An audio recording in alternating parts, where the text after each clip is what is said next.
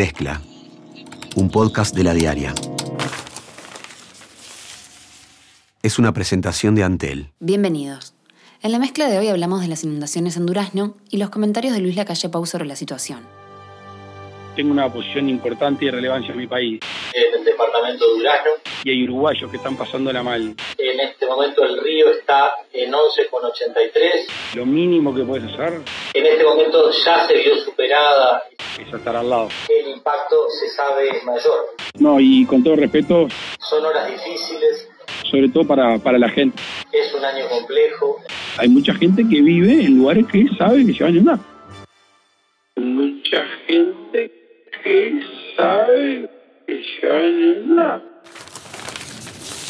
hay que un poco más de empatía.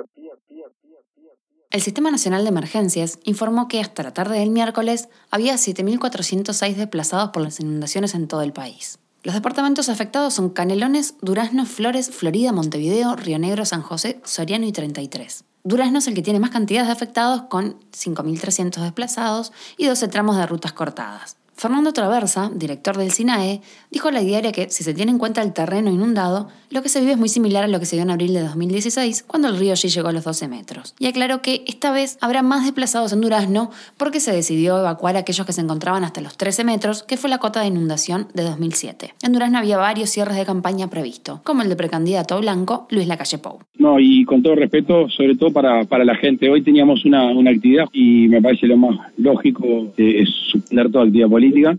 El líder del sector Todos habló con Radio G de Durazno y dijo que se trata de un tema social complejo. Es que hay mucha gente que vive en lugares que sabe que se van a inundar. Esto generó varias repercusiones. Uno de los que respondió fue Javier Nietzsche, que es el presidente departamental de Durazno del Frente Amplio. Nietzsche dijo a Mezcla que los comentarios en la calle estuvieron fuera de lugar. Las declaraciones fueron muy desafortunadas, sobre todo por la situación que se da con la población de Durazno. Digo, hay que tener en cuenta de que las inundaciones están llegando a lugares que en otras inundaciones no llegaba. Ha habido cambios en el, en curso del río, en, la- en las inundaciones, entonces esto genera de que no siempre las personas eh, eligen estar y volver a los lugares donde supuestamente llega la inundación y, eso se genera una costumbre. Andrés García, periodista de Radio G, que como decíamos fue la que entrevistó a la calle Pou, nos cuenta la situación actual y el impacto que generaron estas declaraciones. Entrevista. Andrés, ¿cómo es la situación en Durazno? La situación hoy es mejor en, lo climático porque salió el sol, bajó la temperatura, eh, los vientos pronosticados no fueron tan fuertes, la altura del río Gis de 11 metros con 82 está en su nivel estable desde hace unas cuantas horas, la cantidad de personas que hay evacuadas son aproximadamente 5.300 personas. Estos son entre los evacuados y autoevacuados que están registrados en el SECOED. Estiman que si se incluyera a las personas autoevacuadas que están en casas de familia o amigos y que no se registraron en SECOED, se puede llegar a más de 6.000 personas, pero eso es un estimativo que no, no se puede confirmar. En SECOED, en el Centro de Comité de Emergencia de Durazno, la cantidad de desplazados es de 5.300 personas. Estaban previstos algunos cierres de campaña. Obviamente esto ha dejado de lado la campaña electoral en el departamento. Los dirigentes locales se han dedicado a ayudar a vecinos a salir, a ayudar con sus cosas. Eh, muchos de ellos se los ha visto por el comité de emergencia en cada una de las reuniones.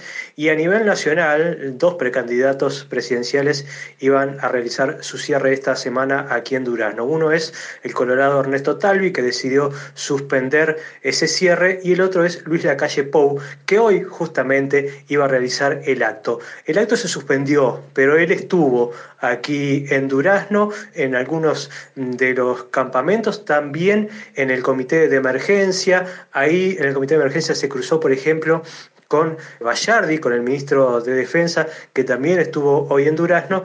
Aquí en Durazno, hoy de lo que se habla es de algunas declaraciones que hizo la calle Pou justamente en cuanto a los evacuados, en referencia a que él no entendía por qué mucha gente era evacuada y volvía a vivir al mismo lugar de donde sabe que lo saca el agua.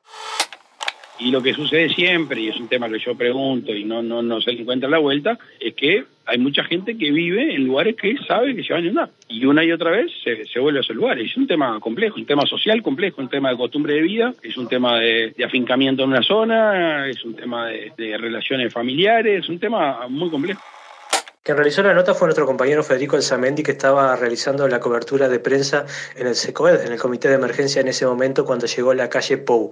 En un primer momento no iba a hacer declaraciones, después aceptó una entrevista muy corta, dura aproximadamente tres minutos, pero en esos tres minutos él expresó esta frase que fue muy polémica sobre que eh, muchos eh, vecinos vuelven a esas casas donde sabe que el agua lo va a sacar. Estamos hablando de que es una situación especial la que se vive, es una inundación muy grande, el río creció mucho en enero, cuando tuvimos la última inundación, por ejemplo, muchos de esos vecinos, de los que hoy estaban fuera de sus casas, no tuvieron que salir y estuvieron con el agua lejos de su casa. No es cada vez que llueve crece tanto.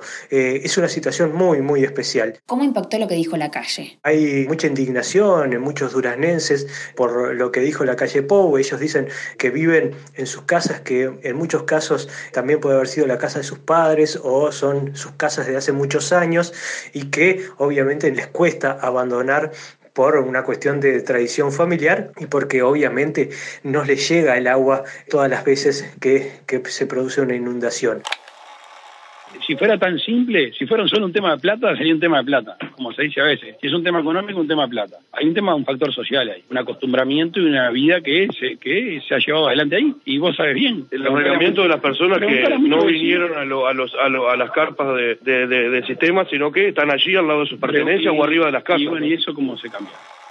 A nivel local, de políticos locales, principalmente del Frente Amplio, ha habido crítica a la visión de la calle Pou de lo que está ocurriendo en Durazno. A nivel nacional pudimos observar, por ejemplo, a Óscar Andrade que escribió en su Twitter eh, una crítica también al precandidato del Partido Nacional sobre, sobre lo que dijo.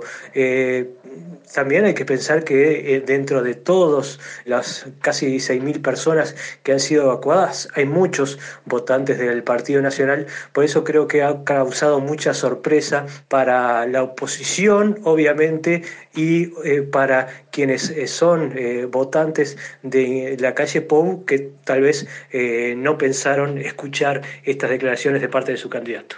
¿Cuáles fueron los políticos de Durazno que hablaron sobre este tema? Javier Nietzsche, que es eh, presidente del Frente Amplio Departamental, bueno, dijo que de esta forma la calle Pou lo que hace es dejar escapar su elitismo por sus poros hay que tener un poco más de empatía con ese tipo de población. Lo único que muestra es, lamentablemente, eh, la, brecha social que indudablemente eh, está, está demostrada solo en las palabras.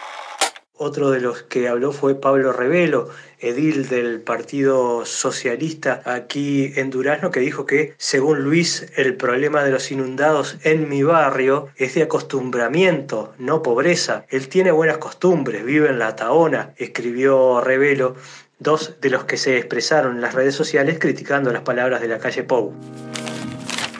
Nietzsche planteó mezcla que es necesario dar menos declaraciones y acompañar más a las personas que sufren esta situación que, que, se, puede hacer desde las fuerzas vivas, desde las, organizaciones, tratar de estar esa gente, al lado de esa gente y tratar de apoyarla.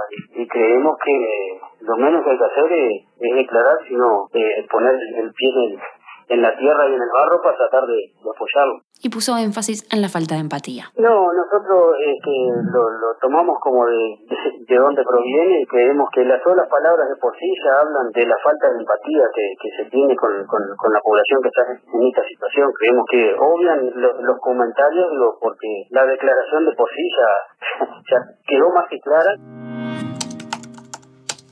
Entre otros temas de la campaña, Cifra divulgó los resultados de su encuesta, que muestra situaciones de competencia sin resolver en los dos principales partidos de oposición y una gama de resultados aún posibles que implicaría panoramas muy distintos después del 30 de junio en la campaña para las elecciones nacionales. Según el último sondeo, que declara un margen de error de 8%, entre aquellos que dicen que en las internas votarán el Partido Colorado, el 50% prefiere a Ernesto Talvi y el 40% a Julio María Sanguinetti. En el caso del Partido Nacional, hay un 38% que dice que votará a Luis Lacalle Pou, hay un descenso ahí, 26% a Juan Sartori, en este caso en ascenso, y 18% para Jorge Larrañaga, también en descenso. Entre los más definidamente nacionalistas, la calle Pau tuvo 41%, la Rañaga 24% y Sartori 17%. Sanguinetti dijo que los números hay que tomarlos con la relatividad del caso, y ante los dichos de Talvi de que no está dispuesto a apoyar a Sartori en un balotaje ni en la presidencia, aseguró que Sartori no va a ganar la interna blanca. Larrañaga había pedido que le habilitaran una cadena nacional de radio y televisión para exponer su campaña Vivir sin Miedo y el Poder Ejecutivo decidió otorgársela, pero después de las elecciones internas, cuando ya esté definido que Larrañaga no será el candidato presidencial de su partido. Jorge Larrañaga volvió a criticar a su competidor en la interna del Partido Nacional, Juan Sartori, después de que se difundió una propaganda publicitaria del empresario que afirma, si querés vivir sin miedo, vota Sartori. El eslogan Vivir sin miedo fue usado por la Rañaga para impulsar su propuesta de reforma constitucional sobre seguridad pública, que será plebiscitada en octubre, en la que Sartori dijo que apoyaría a principios de este mes. En declaraciones a FM del Sol, la Rañaga dijo que estudia hacer algún tipo de denuncia contra Sartori. Lo estamos valorando, pero en principio son acciones que faltan el respeto totalmente a quien integra una misma colectividad política. que somos tres millones, el partido de